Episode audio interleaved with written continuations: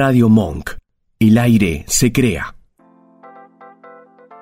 Bienvenidos a Mi Lado B, un espacio dedicado a los sentidos.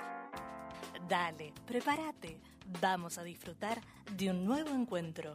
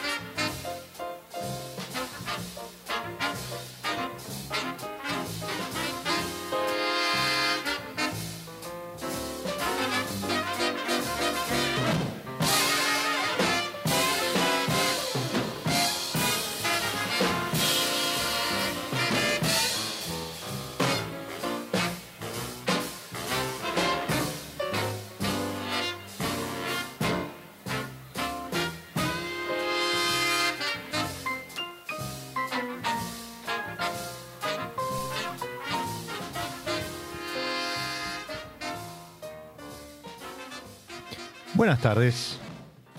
Buenas y demoradas tardes. ¿Cómo están? Bienvenidos a nuevo espacio, nuevo recreo para los sentidos.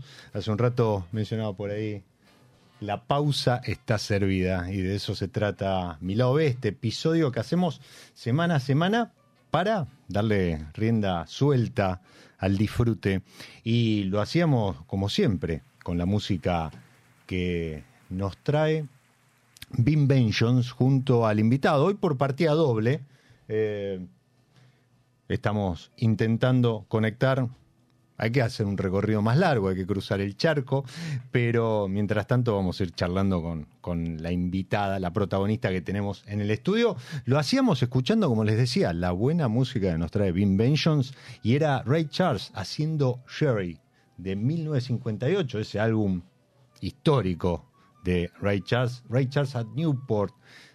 ¿Cómo suena? ¿Cómo suena? Es increíble y siempre la música acompaña estas pausas y sirve para introducir el tema, el protagonista, la protagonista, el proyecto que vamos a estar recorriendo en cada charla. Hoy dedicado a la Sherry Week, esa semana donde en todo el mundo se celebran estos vinos tan particulares, Sherry, Jerez, Cerez, en, distintos idiomas, pero que todo el mundo los reconoce de una zona muy particular, de un, de un método de vinificación tan especial, donde en, diferentes lugares del mundo, en Argentina, hoy se están tomando algunas eh, metodologías de esas técnicas, algunas técnicas de, esos vinos y, y se elaboran vinos, vinos, de flor, vinos de velo, lo que le aporta al vino colores, aromas, características, mm, complejidades, sabores tan particulares. Le damos la bienvenida a ella, nuestra protagonista, en el piso, en estudio. Sí, hoy estoy en Radio Monk eh, con el Vasco ahí en, en, la operación. Y bienvenida, Débora Benítez, a mi lado B. Gracias, Diego. Bueno, Debbie para todos. Debbie, Suena que me estás retando. Benítez en, Instagram, eh, que ya habías estado. Hace mucho. Hace mucho con, otro perfil, otro concepto, en la preparación de un viaje que creo que nunca se concretó. Pero bueno, después hubo un muy lindo cambio en tu vida y hoy te tiene como brand ambassador, eh, representante de tres blasones para todo lo que es González Vías y otros. Exactamente. En realidad soy brand manager. Brand manager, ahí está. El brand ambassador es Fabián Diegues, nuestro querido, no vamos a sacar el puesto. no, no, no, le mandamos un abrazo el, el, vikingo que le dicen.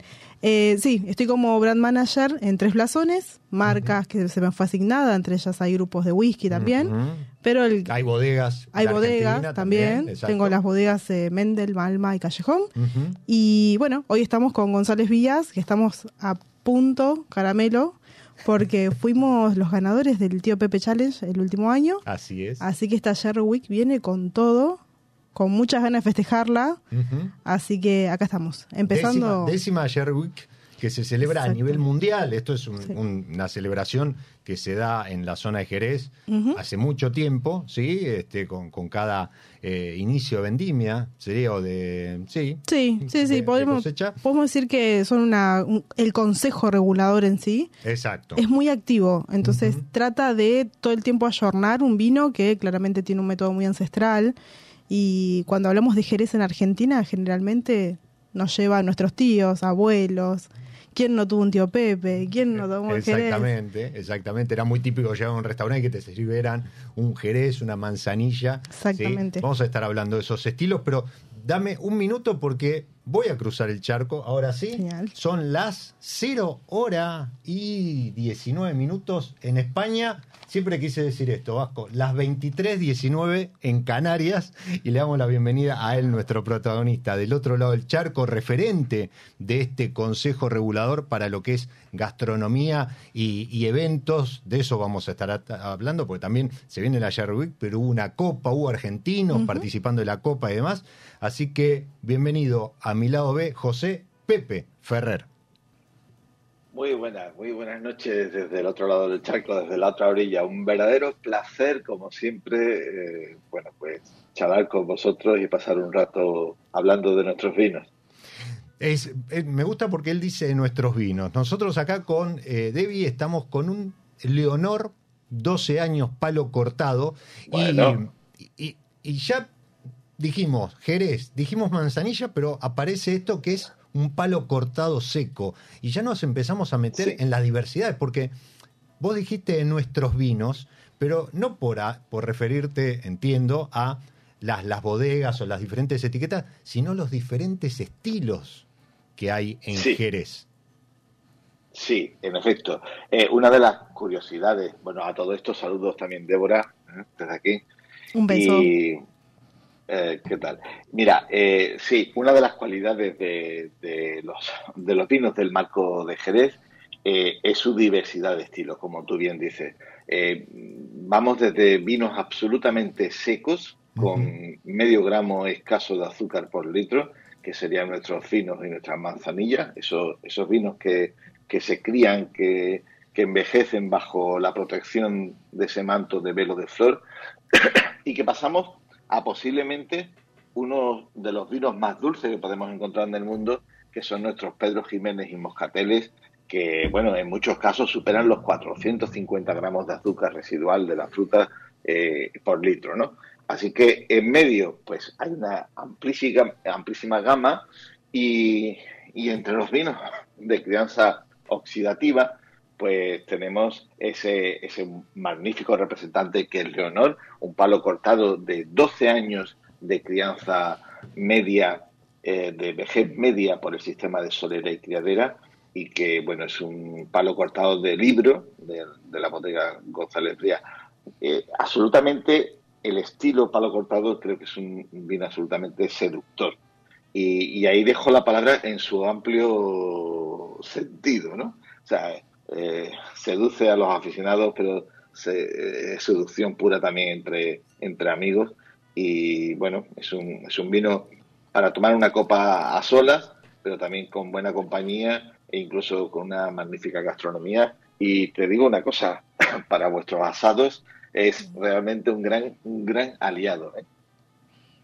Mirá, qué, curioso lo que mencionás mientras Debbie acepta y, asiente con, la cabeza, porque recién comentábamos algo, en, Argentina, en, Buenos Aires, bueno, una gastronomía eh, sostenida durante mucho tiempo por grupos gastronómicos de inmigrantes españoles o italianos, y era muy clásico ir a típico bodegón, ¿sí? No, no quiero mencionar alguno porque a lo mejor ya cerró o está vigente y no quiero dejar a nadie afuera, pero era, era muy clásico ir y apenas te sentabas te servían un, jerez, una manzanilla, claro, para abrir boca. Ahora, vos me estás diciendo nada más ni nada menos que, por ejemplo, este Leonor va muy bien y, la miro a Debbie que, que asentía con asado.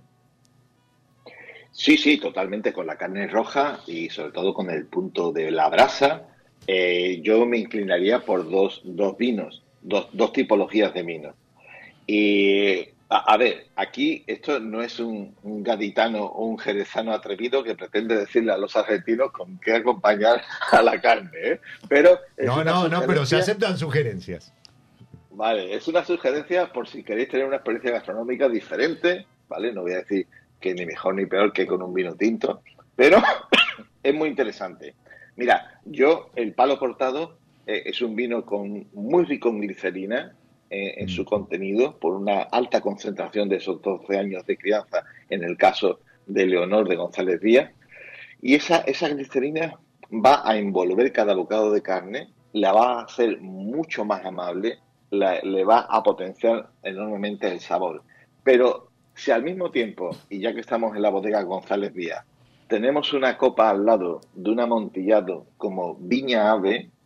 Bueno, el amontillado es un vino también fantástico para todo lo, que toque la brasa, para el asado, eh, incluso a lo mejor, eh, sobre todo también cuando se ponen embutidos, ¿no? Y, mm. demás, mm. chorizo, etcétera. Eh, bien, pues una morcilla, etcétera. Bueno, pues el amontillado tiene la... bueno, genial. Eh, eh, el amontillado tiene la capacidad de potenciar los toques ahumados del plato del alimento que estás tomando. Entonces, si tú tienes una carne que eh, ha pasado por la brasa, que tiene todo ese recuerdo, esa, reacción de mallar, ese toque tan agradable del asado, lo acompañas con un amontillado y las brasas te salen por las orejas, o sea, literalmente. Y además, además, sí, sí, además tiene una alta concentración en, salinidad. Ese vino es muy sápido y lo que va a hacer es actuar eh, con la carne como actuaría la sal, potenciando el sabor de la carne roja. ¿no? Con lo cual, con dos vinos de Jerez, los dos con un mismo origen, depende de cuál tomes, determinadas cualidades de ese bocado del asado se van a destacar y otras se van a, por decirlo así, esconder. Entonces, eh, si tú lo tomas con el amontillado, la brasa será la protagonista, el sabor de la carne se, se multiplicará y será mucho más jugosa porque el amontillado nos hace salivar, es extremadamente seco y hace que el paladar salive ricamente. Y después, si lo tomamos a continuación, el siguiente bocado con un leonor, con un palo cortado, el, bocado va a ser amable, envolvente, la carne roja va, va a, superar el sabor de la brasa. Bueno, así que fíjate, para nada más comenzar, dos tipos de jerez y, convierte en un festival un buen asado de los vuestros. Qué lindo, qué lindo. Y hablando de festival, yo lo escucho hablar a Pepe, la veo a Debbie que asiente, me llevé, recién hicimos ahí un brindis con Debbie, me llevé un sorbo de este Leonor a la boca y, claro, ¿no? Eh, también hemos escuchado muchas veces en, en, la industria, o no, o, a nuestros padres, a nuestros abuelos, que decían, no, no, este, no, no, no lo tomes porque está jerezado, mm. se ajerezó cuando dejabas alguna botella, algún, algún vino mucho tiempo abierta o algún blanco inclusive, y, le entraba oxígeno y se oxidaba, ¿no? Claro, e, es cierto, ten en cuenta que la oxidación es un defecto eh, en el mundo de la, eh, de la enología. Eh, por, igual también el tema de que seres vivos vivan con el vino durante el periodo de envejecimiento, durante la crianza. Eso para cualquier enólogo en, cualquier parte del mundo es un drama, porque lo que se hace para evitarlo es llenar las, las barricas, las, las, botas, el contenedor hasta arriba, a tocadero, como decimos por aquí, para que no haya espacio de aire donde pueda vivir nadie y se tapa herméticamente esa, esa barrica. Sin embargo, a, fuerza de, de siglos de experiencia, en el marco de Jerez hemos aprendido, vamos a llamarle así, a domesticar, a, hemos profundizado en el conocimiento de esos dos grandes defectos del mundo del vino. El que aparezcan seres vivos en la crianza del vino es un riesgo de que se vuelva vinagre ese vino rápidamente, pero también la oxidación es un defecto del vino. Entonces hemos aprendido a domesticarlos para, por un lado, darle concentración a nuestros vinos y por otro lado darle finura a nuestros vinos, ¿no? Entonces, esta cuestión es, un know-how, ¿no? Acumulado con generación tras generación y al final, oye, pues resulta que la oxidación eh, consigue una concentración, unas bondades en el vino cuando ha sabido manejarla, cuando ha sabido conducirla, ¿no? Y, y bueno, eso es algo interesante que, por ejemplo, en el mundo del champán, eh, pues son muchos los, elaboradores, los nuevos elaboradores del mundo del champán que nos visitan para intentar aprender un poco, para conocer ese manejo que hacemos de las crianzas oxidativas, ¿no? Porque a ellos, en los vinos base del año, el proporcionar cierta oxidación le va a dar al champán final una complejidad muy interesante. Entonces, por ejemplo, ahí hay una gran casa como es Bollinger, ¿no? Que Bollinger utiliza ese, ese, ese, recurso de la oxidación, tiene su champán ese carácter de oxidación para ganar en complejidad. Pero hablaríamos también de Celos, ¿no? Por ejemplo, otro eso de los nuevos ah, de los fan terribles, ¿no? del champán, ¿no? Y bueno, pues es, es, un juego, es un juego de, alguna manera y, y, eso nos hace que nuestros vinos sean diferentes. Por eso muchas veces eh, es muy necesario el trabajo como, como el de la Brand Ambassador que tienes a tu lado, que eh, de, alguna, de alguna forma eh, ayuda a introducir, ¿no? Porque cuando alguien prueba por primera vez nuestros vinos, muchas veces no los entiende. Hay veces que piensan que un amontillado o que un oloroso, un palo cortado es un destilado. Y, simplemente porque tiene unos registros diferentes, no es un blanco al uso, no es un tinto, no es un rosado, no es un espumoso, y entonces, muchas veces, si falta esa referencia, pues no se entienden esos vinos. El ser único, de alguna manera, es muy interesante porque hace que todo el mundo se cuestione sobre ellos y que los busque, pero también, por otra parte, muchas veces pasamos por ser unos incomprendidos, ¿no? Y bueno, es algo con lo que hay que trabajar. Seguro, seguro, para eso entiendo que funciones como la tuya, Débora, bueno, y como la de José del otro lado, la de Pepe del otro lado del charco, eh, eh, están en eso, pero eh, para vos que estás del otro lado, ¿sí? Eh, Sí. sherryacademy.org. S-H-E-R-R-Y Academy con Y final.org es un espacio que el Consejo Regulador arma donde puedes hacer cursos. Hay unos muy cortitos iniciales Sí. que te abren este mundo maravilloso que involucra, claro, cuando Pepe dice el arco de los vinos de Jerez es eh, Jerez, Cerez o Jerry y por otro lado Manzanilla o Sanlúcar de Barrameda Sí. que también tiene sus particularidades. Bueno, yo siempre les recomiendo entren y hagan, porque aparte reciben un certificado oficial del Consejo Regulador y Sí. El día de mañana, quien les dice, pueden terminar a lo mejor en dando alguna charla eh, apoyado por González Vía, como la que va a estar dando, ¿cuándo? ¿El 31? El 31 de octubre, Majo Carabajal va a estar dando una charla junto con otro sommelier eh, sobre Jerez, sobre vinos fortificados Sí. y tenemos una gran cuota de, de Jerez en, en esa charla, así que va a estar entretenida. Eso, bueno, la pueden buscar a Majo Carvajal, si no, Benítez-Deb, Ujú. Benítez con, Con Z, Z. guion bajo Deb con, con B larga, le, le escriben ahí en Instagram y ella les da la seña porque González Vía justamente va a estar acompañando esta charla, que es un poco eh, como en Argentina, pues ya en otras ediciones de la Jerry Week también se han dado estas charlas y es una manera también de eh, difundir, porque Pepe decía recién, son unos incomprendidos. Cuesta entenderlos. Y a veces cuando alguien dice eso acerca del vino, y con- vas a coincidir, Pepe, seguro, viste que enseguida trata de, bueno, pero al vino no hay que entenderlo, hay que disfrutarlo y demás. Bueno, claro, pero Bueno, si uno se lleva un, un jerez, una manzanilla o este Leonor, por ejemplo, que no es un vino, digamos, eh, económico, ¿sí? Porque tiene sus particularidades, porque tiene un proceso mucho más complejo en su elaboración y demás, te va a decir, ah, no, pero esto es- está jerezado, ¿no? Este, Está este vino está, pasado. está pasado y demás, como un defecto. ¿Cómo se comunica, Debbie? ¿Cómo, ¿Cómo haces vos desde una distribuidora, desde una parte comercial, en una feria? Porque seguramente alguien se acerca cuando ve el color de este palo cortado. Ahí estaba compartiendo yo en, en mi lado B Comen en Instagram un- la foto de, de la copa. Alguien se acerca y dice, ah, quiero de esto, ¿no? Típica en la feria. Quiero del que tenés ahí. No, me dijeron que venga a pedir no sé qué. Pero Bueno. ¿cómo lo comunicás? ¿Cómo, cómo le explicás al, al que se acerca a- en una feria o a un comercial o a una vinoteca? ¿De qué se Generalmente en todo lo que es González Vías tiene su booking insignia, como le dicen, que es Tío Pepe. No hay una persona en el mundo que no conozca a Tío Pepe. Es el, el- primero el que va a Madrid o el que tenga una postal de Madrid, aparece Tío Pepe ahí enseguida. Entonces, generalmente vamos como primer vino de entrada, vamos con el fino, que es justamente Tío Pepe.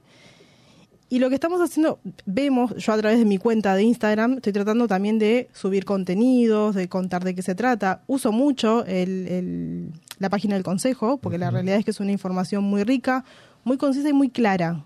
So, eh, está, está muy bien explicado el- los procesos de un vino que es muy complejo a la hora de explicarlo. La, la página del consejo es, recién di la de la academia o, o el, el sitio de formación, la del consejo es www.sherry, de vuelta, E S-H-E-R-R-Y punto wine. Ujú, Punto exactamente. wine, esa es la página del consejo. Y si no, en Instagram, Sherry Wines, Jerez, Sherry Wine Jerez, ahí también suben contenido y demás como para acercarse y sobre todo ahora que viene la décima, décimo aniversario de la Sherry Week. Después y lo que hacemos y como también, y también disculpa, Sí. sí. Sí, también, ta- también disculpa, algo más sencillo, que sería, por- eh, si pones en un buscador vinos de Jerez, aparece rápidamente como Perfecto. primera... eh. Exactamente. porque también tiene, tiene acceso como vinosdejerez.com también, Perfecto. y punto es, Bien. ¿vale? Perfecto. Aparte de, aparte de Sherry Wine. Una de las otras instancias también para comunicar el Jerez es a través de la coctelería. La realidad es que González Vías hizo una campaña que también ya lleva unos 10 años, eh, no solo a través del, del comunicar el Jerez como tal, sino también a través de la mixología. Y hoy por hoy, sobre todo en Argentina, con los precios que manejamos, eh, las bebidas, los, los spirits cada vez están más altos y eh, entra un poco a jugar justamente la complejidad del palo cortado del amontillado para jugar con los cócteles. De hecho, como te contaba al principio, este año participamos eh, por segundo año consecutivo en Tío Pepe Challenge, que es este concurso que hace González Vías a nivel mundial. Y en el primero salimos tercero y en este, en este último que participamos salimos primeros. Así que lo que tratamos es comunicar el Jerez a través de la coctelería. Y una vez que llegaste y tomaste un cóctel con Jerez, lo que hacemos es bajar una copa de cada una de las, de las referencias que tenemos en, el, en este caso en el bar o en el restaurante, como para que el comensal entienda el Jerez desde el cóctel y que entienda el Jerez desde la copa misma. Y generalmente te diría que el 99,9% todos quedan enamorados del Jerez, porque claro, se encuentran con un vino que no tenemos generalmente en nuestro, en nuestro radar. O sea, los argentinos no somos de tomar vino blanco, de hecho. Nos cuesta muchísimo llegar al vino blanco. Entonces, encontrar un vino blanco de esta complejidad hace que más de uno que termine enamorado del Jerez. De hecho, hace poco, el 25 de septiembre, tuvimos la Feria de Tres Blasones. Eh, entonces tenemos un body, sí, te perdono igual.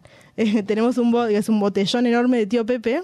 Entonces la gente eh, entra y ya se enamora de la botella con el sombrerito y ya por, por ese lado ya entras. Ya por ese lado entonces servís un jerez, un fino, fresco, siempre fríos, porque claramente si lo servís a la temperatura que nosotros lo tenemos ahora, es probable que la gente le resulte muy alcohólico. Pero generalmente vamos así evangelizando, como decimos nosotros, de a poquito, de menos a más. Y la realidad es que desde que yo entré a Tres Blasones, hemos hecho una, tarea de hormiga tratando de, de, encauzar y de hecho teníamos cuatro referencias y actualmente tenemos seis referencias de Jerez.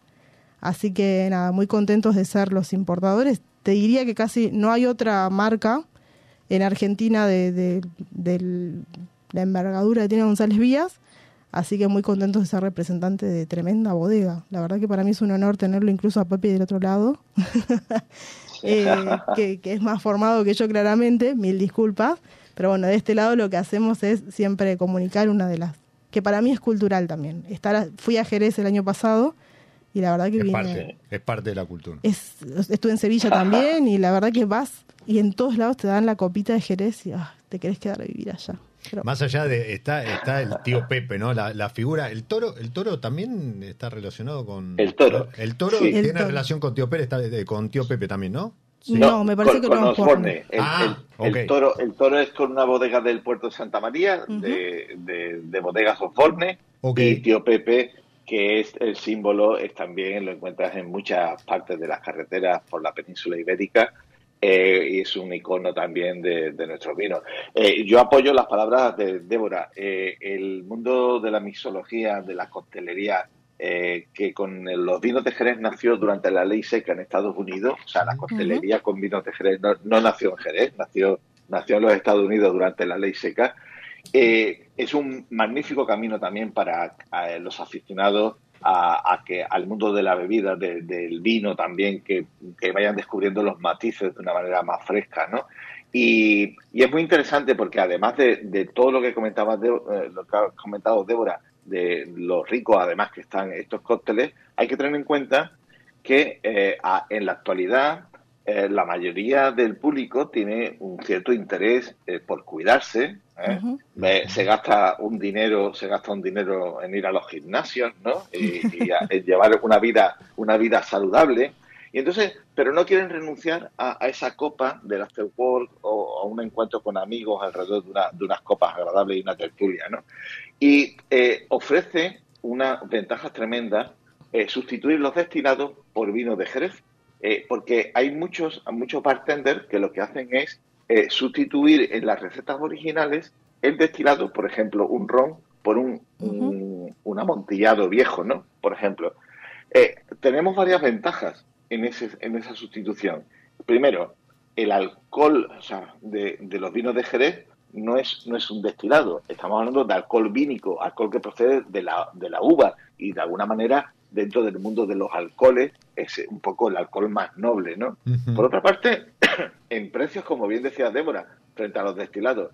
Pero es que os garantizo que, por ejemplo, un amontillado viejo, eh, mm, sustituyendo a un whisky de Malta, por ejemplo, que tiene, bueno, pues eh, esos toques ahumados también, eso, pues para una tarde de otoño, vosotros ahora estáis en verano, pero una tarde de las nuestras de ahora, que aquí estamos entrando ya en, el invierno, una tarde eh, sustituye perfectamente y estás tomando la mitad de alcohol o menos. Exactamente. El resultado, el resultado en el paladar es el mismo en el cóctel pero estás tomando mucho menos de la mitad de alcohol y es un alcohol, vamos a llamarle entre comillas, más saludable en el sentido de que procede de la uva, ¿no? Es un, alcohol que podemos metabolizar mucho mejor. O sea que son, son muchas las ventajas, incluida por supuesto lo que decía Débora de los precios que alcanzan los destilados, ¿no? O sea que mm, hay muchas razones por las que eh, es un buen camino, ¿no? Un buen camino para, para la entrada.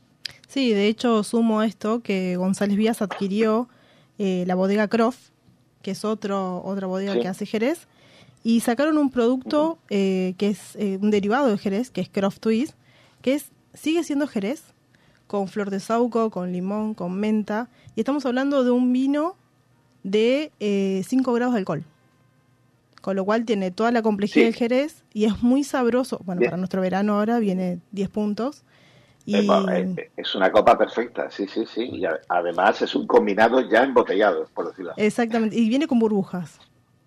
Bueno. Te lo perdiste en la feria, Diego, pero bueno, sí, sí, sí, Tú, eh, le agradezco a, a, Debbie al aire la invitación a la feria, pero no, no, no pude ir por, por temas de, horarios laborales, por mi lado A o Y, pero yo los escucho hablar y realmente se me cruzan las imágenes.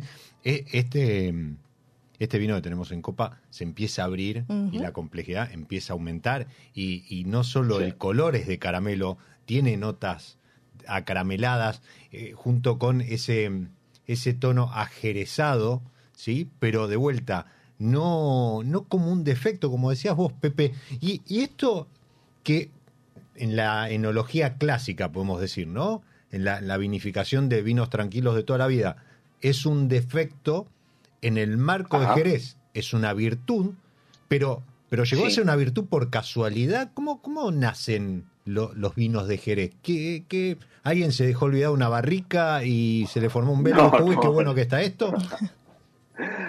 No, no, no, no exactamente. A ver, nuestros vinos aquí comenzaron en este rincón de la península ibérica, en la zona de Cádiz, de la bahía de Cádiz, eh, comenzaron a elaborar vinos ya hace 3.000 años los fenicios. Los fenicios son los que trajeron de la otra punta del Mediterráneo, trajeron las primeras vides y, se plantaron aquí, ¿no? Eh, de hecho, bueno, pues durante estos últimos 3.000 años se ha estado elaborando vino eh, durante todas las culturas que han pasado por nuestra tierra y lo que siempre han tenido estos vinos son una vocación viajera. Eh, y, mm. evidentemente el origen de nuestros vinos actuales, nuestro paladar, nuestros estilos de vino, nacen sobre todo en el siglo XVIII, ¿no? Siglo final del XVII, pero sobre todo siglo XVIII. Son vinos viajeros, vinos que comparten experiencia viajera pues con los soportos, con los portos, ¿no? Con los marsala, con, con vinos siempre de costa que van a moverse y que hacen falta que se estabilicen mucho, ¿no? O sea, deben de ser vinos muy estables para aguantar los viajes que hacían en aquellos en aquellos siglos eh, en unas condiciones eh, por mar siempre de humedad y de calor que eh, bueno pues facilitaba su evolución y que salieran magníficos vinos a lo mejor de origen pero llegaran magníficos vinagres al puerto de, de, destino ¿no? Entonces los vinos tienen que estar muy estabilizados la oxidación si la manejas bien va a aportarle esas largas crianzas van a aportarle también estabilidad al vino eh, no va a ser un vino nervioso, inquieto de, la última cosecha. El sistema de soleras y criaderas hace también que los vinos sean muy estables. Y en esas largas crianzas es inevitable la oxidación. Si se maneja bien, eh, le va a dar, como estás comprobando, complejidad, que ahora te diré que te lo acerques a la nariz porque vas a notar en ese palo cortado de honor unos toques especiados. Mm, a mí me recuerda mucho al curry, ¿no? A las mm. especias del curry, mm. especias orientales en nariz. O sea, como bien decía Débora, a un aficionado al vino cuando se lo acerca, cuando lo huele, cuando lo lleva después al paladar, ve que hay una complejidad enorme en una, en una copa de vino, ¿no? Y eso es atractivo.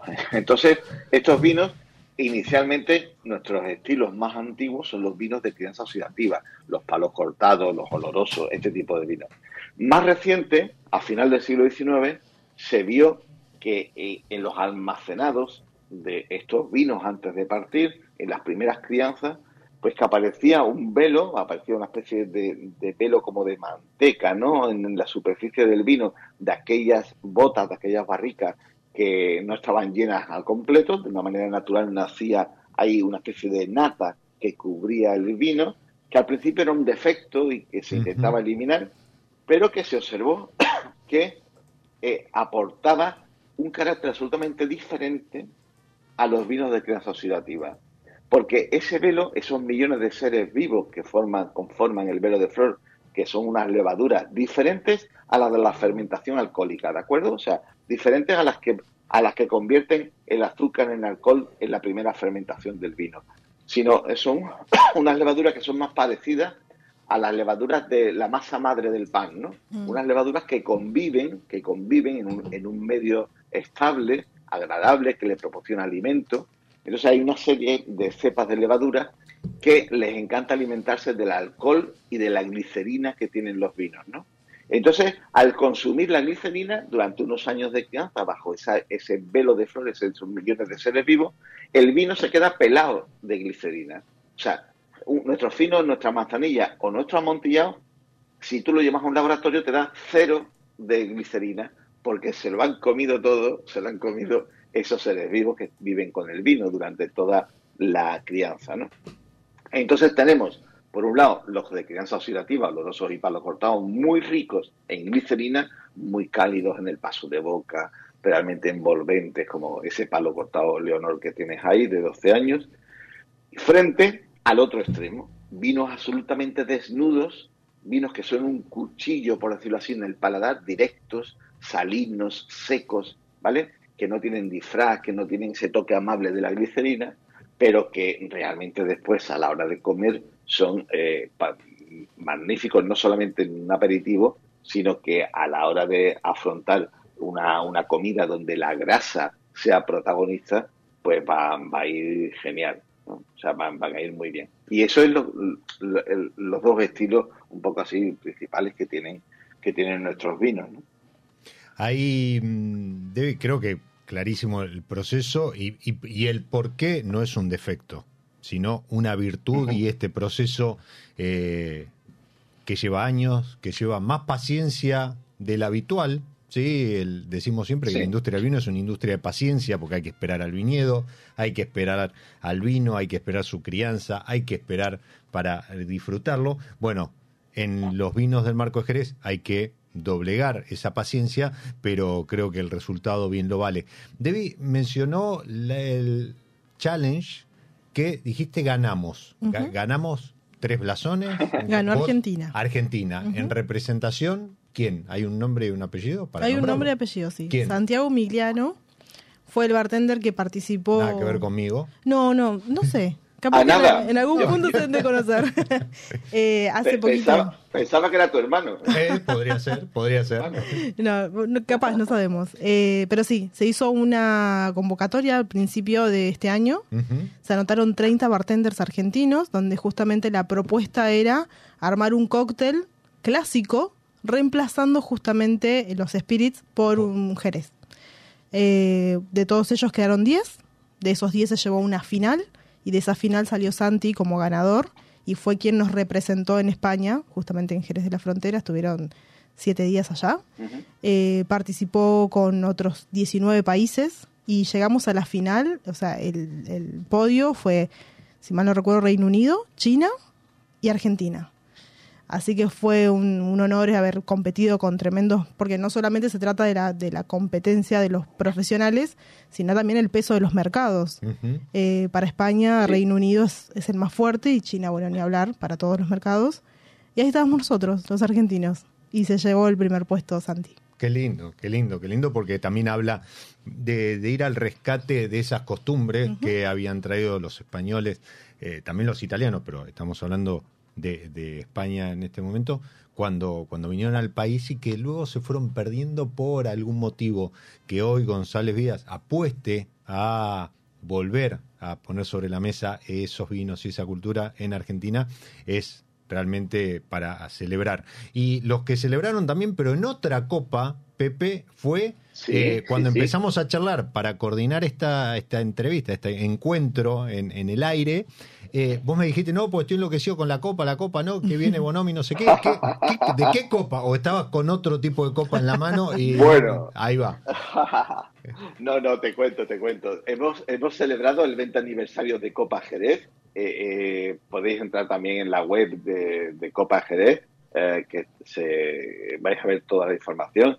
Y, y sí, eh, bueno, décimo, o sea, 20 aniversario, décima edición, porque es un encuentro internacional eh, que se celebra cada dos años, eh, en el que compiten, nació como un concurso de maridaje, que compiten siete países que son nuestros principales mercados de, del vino de Jerez.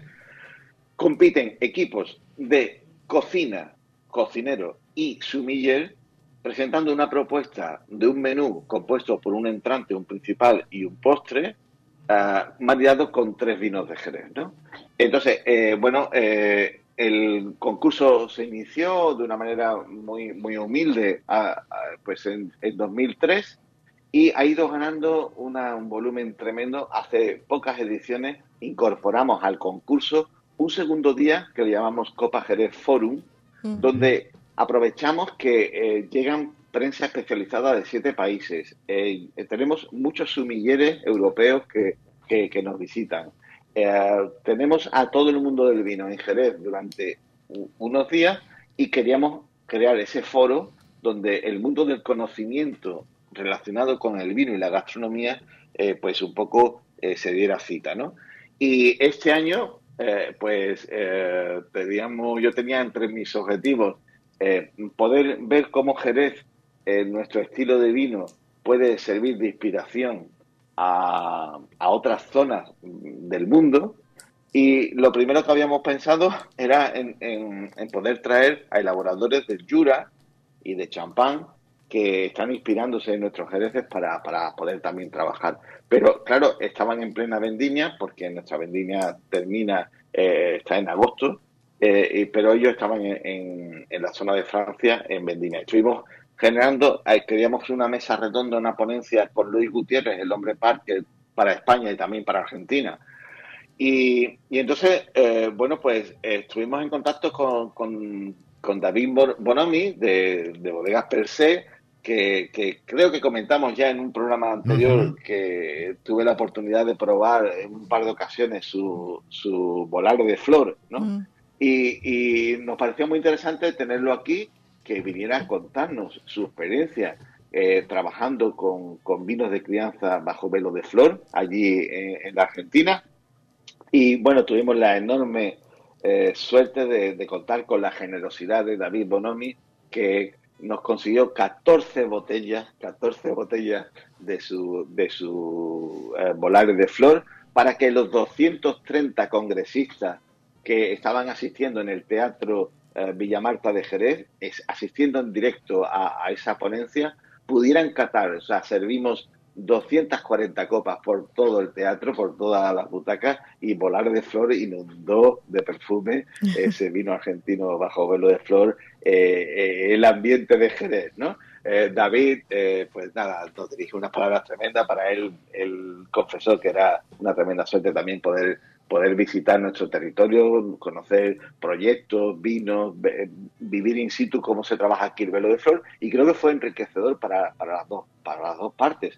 Tuvimos eh, ese primer mm, representante argentino que hemos tenido en, la, en, Copa Jerez. Tuvimos también a otra argentina, a una sumiller, Valeria Camper, que, que está también ahora aquí en España, sobre todo en la zona de Navarra, trabajando y ella asistió como congresista, también contamos con ella. Y en la mesa redonda eh, eh, que estuvo David Bonomi, tuvimos otro ejemplo que me parece muy interesante de Marcelo Retamal, el enólogo chileno archiconocido, muy influyente en el mundo, que eh, desde hace dos años se ha venido, aprovechando mm, vuestro verano, se ha venido aquí para elaborar algo de vino en, seducido un poco por el marco de Jerez. Él está concretamente en San Lucas de Barrameda, ha comprado eh, una pequeña viña que, que, lo tiene como un niño pequeño, ¿eh? o sea, está súper ilusionado, enamorado de la viña. Ya lo creo. Y, y, y, y, pudimos, pudimos catar, catar en primicia a nivel internacional, por primera vez nos trajo su primer vino que ha elaborado Sanlúcar, un vino que de momento no es un vino de Jerez, porque no tiene un requisito mínimo de dos años de crianza como se pide ahora mismo, pero que eso está evolucionando. Y nos trajo un vino de la, de la vendimia de 2022, criado durante este año bajo velo de flor, sin fortificar, que era otro detalle curioso. Y fue muy, muy, muy interesante poder catar cómo un enólogo con otro concepto que viene de fuera de nuestro territorio es capaz de interpretar nuestra palomino, nuestra uva palomino, es capaz de interpretar un, territorio, un viñedo costero, eh, quizá el, viñedo más próximo al mar que tenemos, que es el Pago de Miraflores, en San Lucas de, Barrameda. Y bueno, pues interesantísimo el camino que se abre, o sea, cómo despierta el interés eh, que él podía elegir en el hemisferio norte eh, elaborar vinos en, en, otras zonas que a lo mejor fuera más fácil y sin embargo pues ha quedado seducido. Él decía que no solamente no solamente por el territorio, sino también por la gente, ¿no? O sea que, bueno, y, y, y creo que su señora también eh, eh, está enamorada del entorno y con lo cual augura un, una larga relación. Una larga temporada. Y, Qué lindo. Sí. Es, es, parte de la cultura que mencionaba Debbie hace un ratito. Eh, casi la una de la mañana del miércoles, ahí en España. Eh, las 12 en Canarias y acá son casi las 8, se nos escapó el episodio, arrancamos un poquito más tarde por, por alguna cuestión logística, pero Pepe, quiero agradecerte el tiempo que te hayas quedado hasta esta hora para hablar, yo sé que Nada. es tu pasión, pero siempre igual es un gusto escucharte e intercambiar eh, estas charlas sobre este particular rincón del mundo. Oye, y, y nada, eh, solamente animaros a participar eh, en el entorno de Buenos Aires si entráis en la página ahora de la International Cherry Week, eh, creo que ahí Débora ha tenido algo que ver, pero hay ocho sí. convocatorias para la segunda semana de noviembre, ocho convocatorias, tenéis ahí el programa, las direcciones, restaurantes, panadería incluso, panadería que, que bueno, y es una oportunidad para poder conocer eh, nuestros vinos, para tener una primera aproximación y un verdadero placer, sabes que que me tienes a tu disposición, Diego, cada vez que, lo encuentres interesante. Muchísimas gracias, muchísimas gracias, Pepe. Eh, ya nos vamos a hacer este acuerdo entre la Pinot Noir de San Felicien y Mushroom Jazz.